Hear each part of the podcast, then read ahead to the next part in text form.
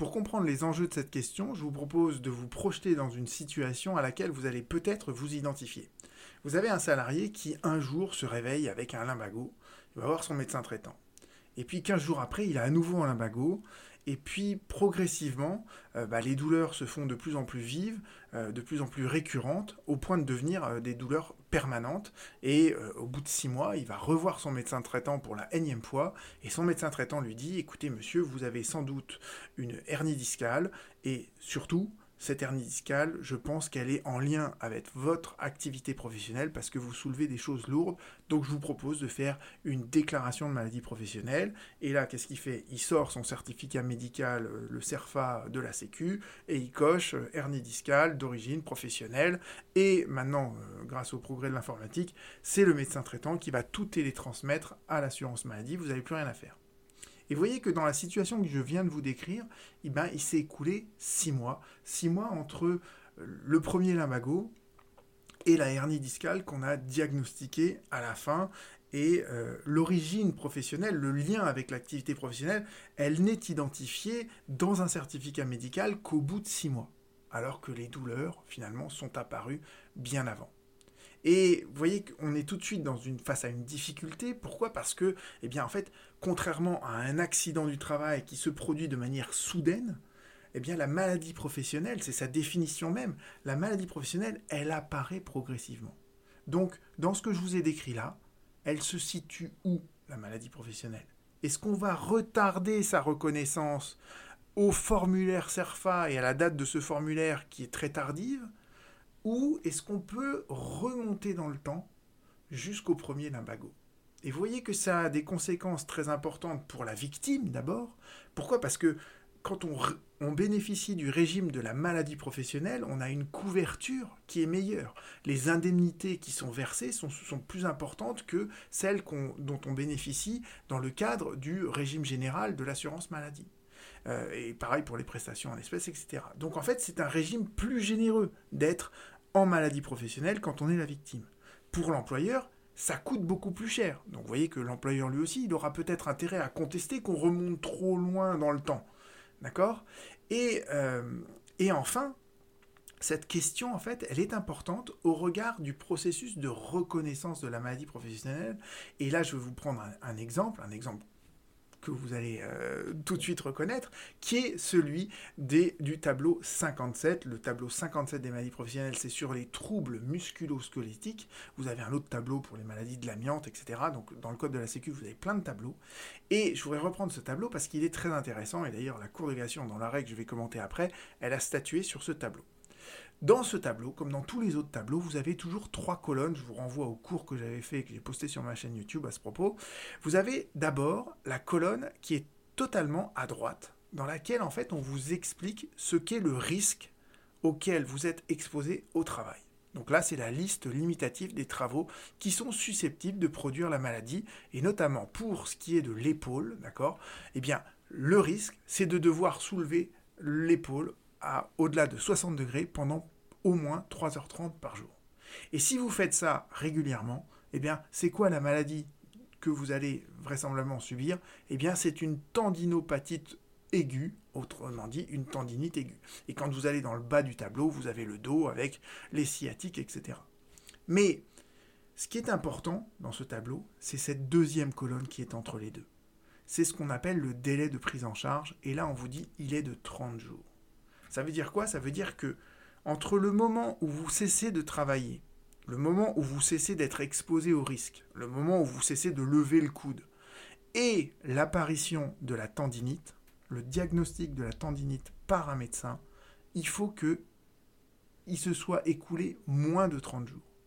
Parce que sinon, en fait, on se dit, bah, rien ne nous dit que cette tendinite, elle est liée à son travail au-delà de 30 jours, le lien entre la maladie et le risque au travail, il devient trop ténu pour qu'on puisse dire c'est vraiment une maladie professionnelle. Donc si au moment où vous travaillez, vous avez tout de suite une tendinite, et qu'on est à moins de 30 jours, d'office, on reconnaît automatiquement la maladie professionnelle, l'origine professionnelle de cette maladie.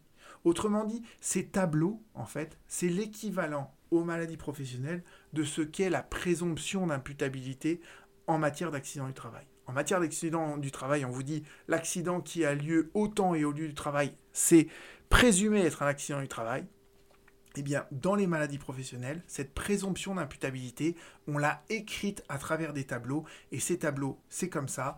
Et surtout, ce qui est important, c'est que la première constatation de la maladie, elle intervienne à l'intérieur du délai de prise en charge, qui là est de 30 jours, qui en dessous est de 6 mois. Alors il y a des tableaux dans lesquels les délais de prise en charge sont énormes, genre l'amiante c'est 30 ans, les cancers c'est 30, 40 ans, des décennies, mais pour les troubles musculo-squelettiques par exemple, et le tableau 57 il est très représentatif à cet égard, les délais sont courts. Donc, si on reprend tout ce que je viens de vous dire, voilà les enjeux en fait de cette première constatation médicale de la maladie. L'enjeu immédiat, c'est est-ce qu'on peut bénéficier du tableau, est-ce qu'on bénéficie de la présomption d'imputabilité du tableau? Euh, La deuxième question qu'on peut se poser, c'est qui concrètement va identifier cette première manifestation médicale? Et là, l'arrêt de la Cour de Gazion qui a été rendu nous dit c'est le médecin conseil, et ça c'est très problématique, je vais vous expliquer pourquoi. Et enfin, euh, la prise en charge, le fait de pouvoir, pour la victime de pouvoir bénéficier de l'assurance maladie professionnelle plutôt que de l'assurance maladie classique, à quand ça remonte dans le temps? Est-ce que c'est le premier limbago, entre guillemets, ou est-ce que c'est simplement le certificat médical initial, sachant qu'il peut y avoir des mois, voire des années qui séparent les deux? C'est une vidéo qui est un peu longue, donc vous trouverez un plan sous la vidéo avec une timeline exactement. Vous pourrez cliquer sur les passages qui vous intéressent. Voyons d'abord ce que nous dit le code de la Sécu. Et le code de la Sécu, en fait, il n'est pas très parlant, mais il nous donne déjà des pistes de réflexion. Ce qu'il faut savoir, c'est que historiquement, on a reconnu en fait l'indemnisation des accidents du travail, mais on a mis très longtemps à reconnaître l'indemnisation des maladies professionnelles. Ce qui fait qu'en fait, on a essayé de calquer les règles des accidents du travail sur les maladies professionnelles. Et cette espèce de transposition, elle apparaît dans l'article 461.1, qui est le premier article sur les maladies professionnelles. On vous dit, en ce qui concerne les maladies professionnelles, la date à laquelle la victime est informée par un certificat médical du lien possible entre sa maladie et une activité professionnelle, eh bien, la date de ce certificat médical, c'est la date de l'accident, c'est assimilé à la date de l'accident du travail. Ça vous montre bien qu'on raisonne encore un peu comme si on était dans un accident du travail, mais qui n'est pas vraiment un accident du travail. Donc ça, en fait, c'est ce qu'on appelle le certificat médical initial.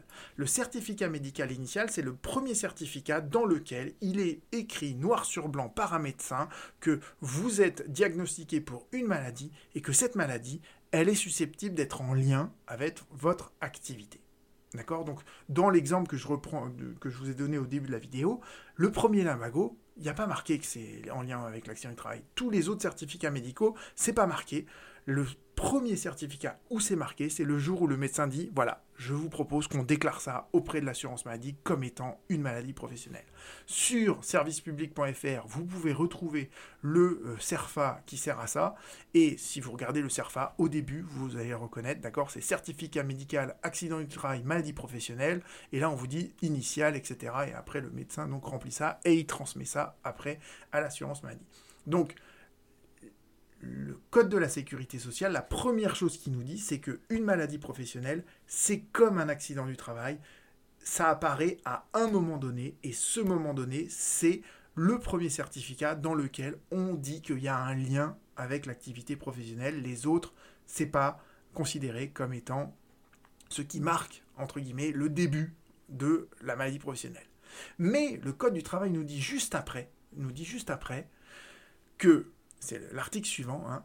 à partir de la date à laquelle un travailleur a cessé d'être exposé à l'action des agents nocifs qui sont inscrits dans le tableau, la caisse primaire prend en charge la maladie si, si, uniquement si la première constatation médicale intervient pendant le délai de prise en charge du tableau. Donc ça, ces trois propositions-là, c'est ce que je vous ai expliqué tout à l'heure, c'est que la présomption d'imputabilité d'une maladie professionnelle, c'est si on arrive à remplir à ces trois critères-là, ces trois colonnes-là. Mais vous voyez bien que là, on vous parle de première constatation médicale. Là, on vous parle tout en haut du certificat médical initial qui établit le lien entre les deux. Et dans l'article suivant, on vous parle de toute autre chose, on vous parle d'une première constatation médicale sans qu'elle soit autrement définie. Et voilà ce que nous dit donc la Cour de cassation dans son arrêt du 11 mai 2023 que je voudrais reprendre avec vous, qui est un arrêt très important. Elle nous dit quoi? Elle nous rappelle donc les deux articles que je viens de vous expliquer. Et surtout, elle nous dit après, ça c'est son chapeau, ce, son, la solution de la elle est là. Elle nous dit, la première constatation médicale de la maladie que l'on exige pour pouvoir apprécier le délai de prise en charge et donc la reconnaissance automatique de la maladie professionnelle, cette première constatation médicale de la maladie professionnelle, ça concerne toute manifestation qui est de nature à révéler l'existence de cette maladie. Donc vraiment, ça peut être n'importe quoi, n'importe quel certificat médical qui fait apparaître cette lésion, cette maladie, ça peut être la première constatation médicale de la maladie. Et la Cour enfonce le clou après en nous disant la date de la première constatation médicale est celle à laquelle les premières manifestations de la maladie ont été diagnostiquées par un médecin avant même que le diagnostic ne soit établi. Donc vous voyez bien qu'à travers ces deux phrases, la Cour de cassation, elle vous dit bien, il y a deux choses qui sont totalement distinctes. Il y a le certificat médical initial que le médecin du travail va établir où il dit il y a un lien avec l'activité du, euh, salarié. Et il y a tous les certificats avant qui peuvent, chacun d'entre eux peut faire apparaître cette première, cette manifestation de toute nature qui révèle euh, l'existence de la maladie, cette première manifestation qui a été constatée par un médecin.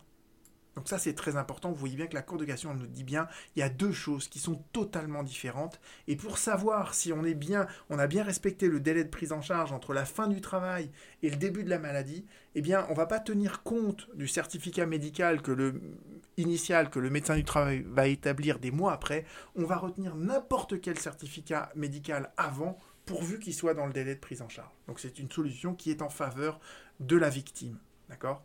Donc il y a bien une dissociation entre le CMI et tous les certificats antérieurs. Et la dernière chose que la Cour de cassation ajoute, et c'est l'apport de cet arrêt par rapport à toute la jurisprudence antérieure, la Cour de cassation nous dit que la date de la première constatation médicale est fixée par le médecin conseil. Et ça, je vais reprendre ça avec vous après, mais ça, c'est, ça me paraît dangereux. Et au cas d'espèce, reprenons les, faits sur lesquels la Cour de cassation a statué, parce que c'est important de comprendre où il y avait un problème, pourquoi ils étaient en train de se crêper le chignon.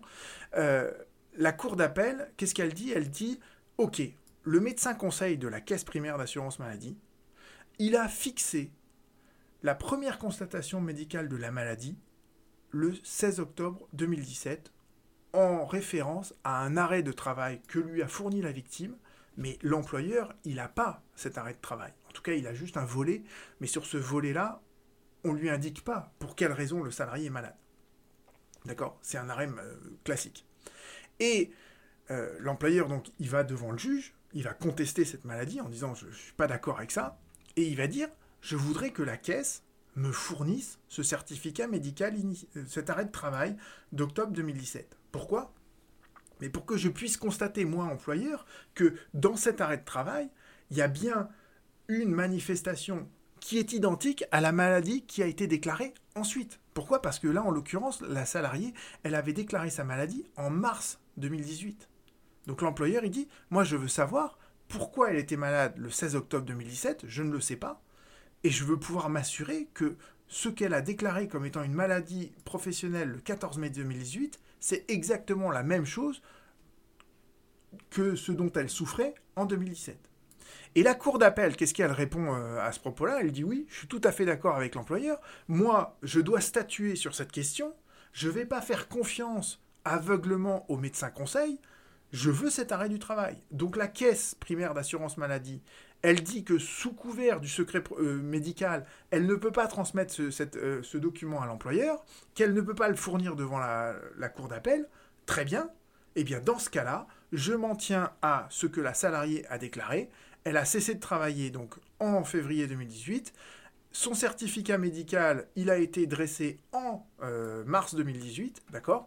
Donc je ne tiens pas compte de ce qui s'est passé avant, parce que ce qui s'est passé avant, on ne veut pas me le révéler. Donc cet arrêt de, travail du, 17 octobre du 16 octobre 2017, je ne l'ai pas, je n'en tiendrai pas compte, et je ne tiendrai pas compte de l'avis du médecin conseil qui me dit que la première manifestation, ça date de 2017. Et la Cour de lui dit, Cour d'appel, ce raisonnement-là, il est faux. Vous deviez prendre en considération les avis du médecin du travail. Malgré toutes vos vociférations euh, par ailleurs, vous devez prendre en compte cet avis du médecin du travail qui fixe au, 17, au 16 octobre 2017. Et votre raisonnement n'a absolument aucun intérêt.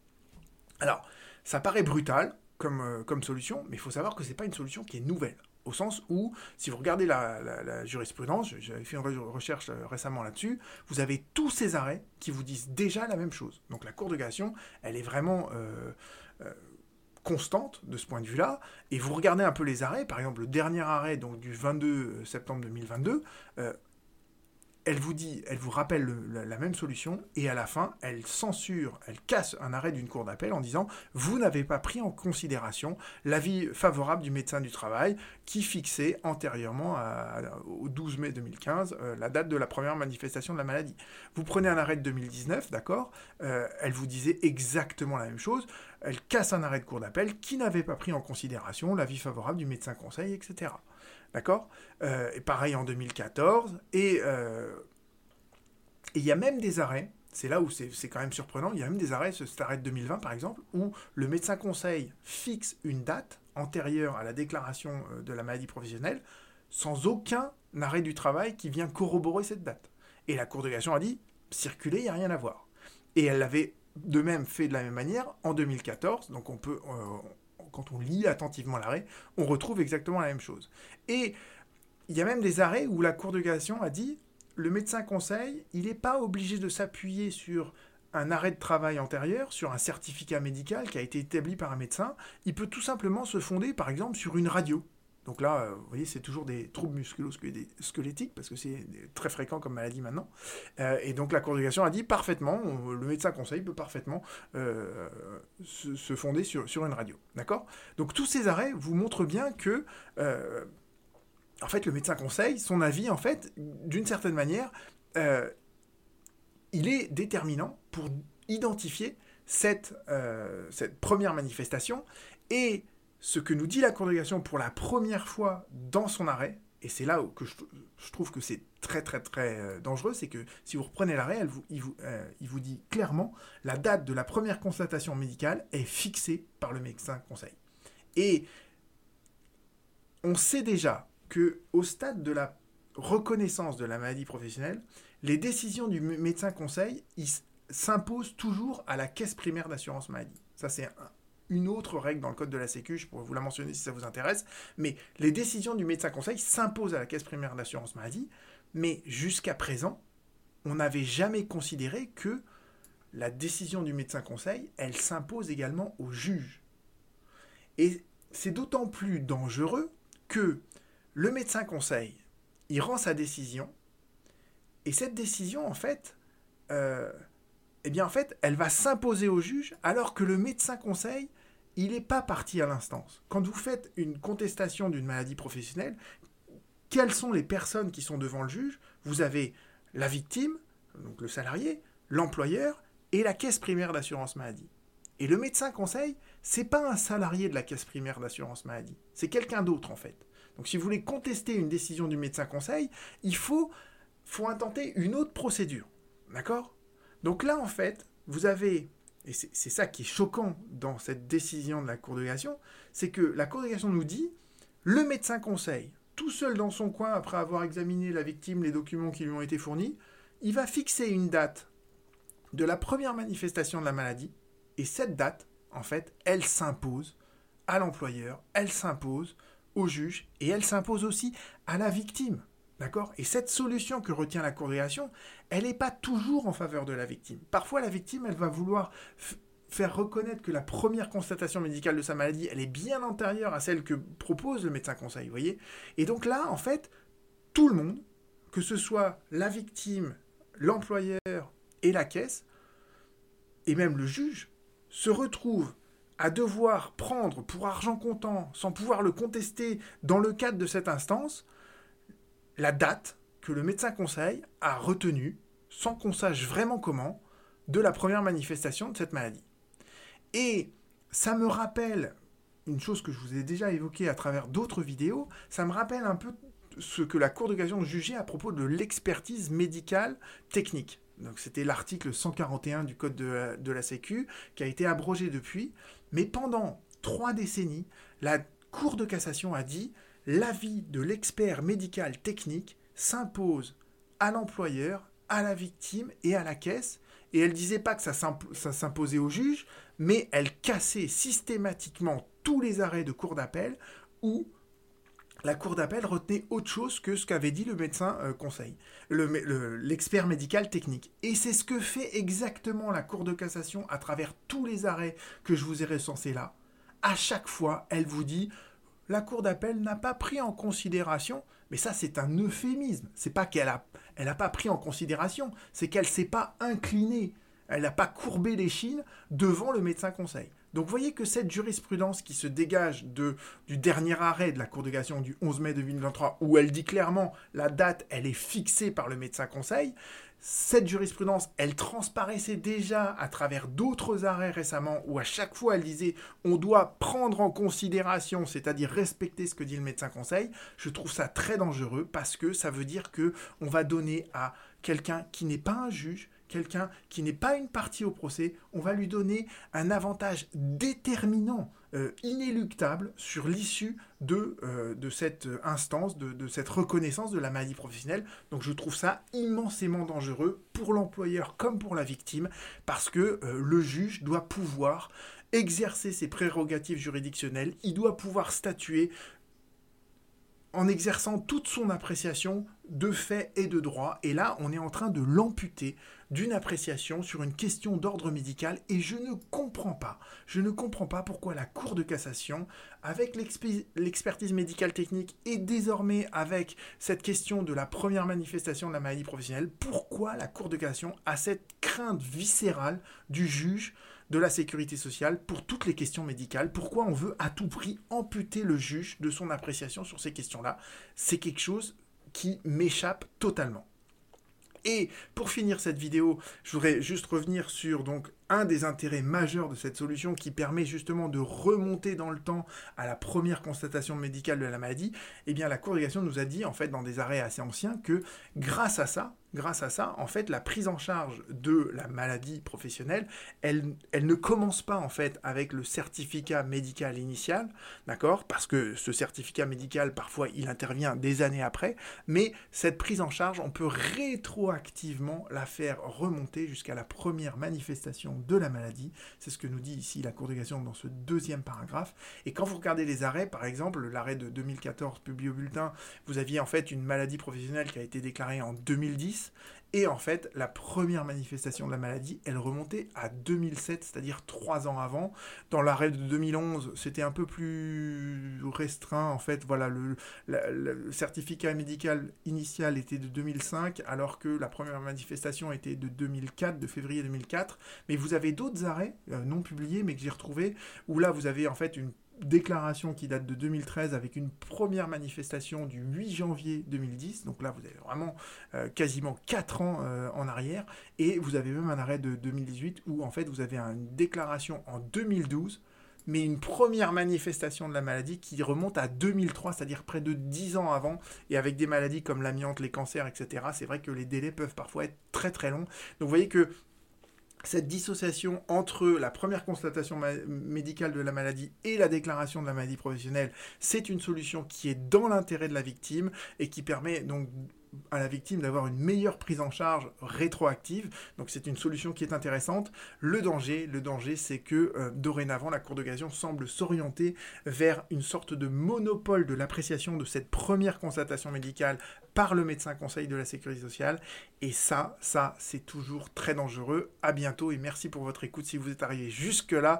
Si vous avez besoin d'un avocat en droit de la sécurité sociale, pensez à un de droit. À bientôt.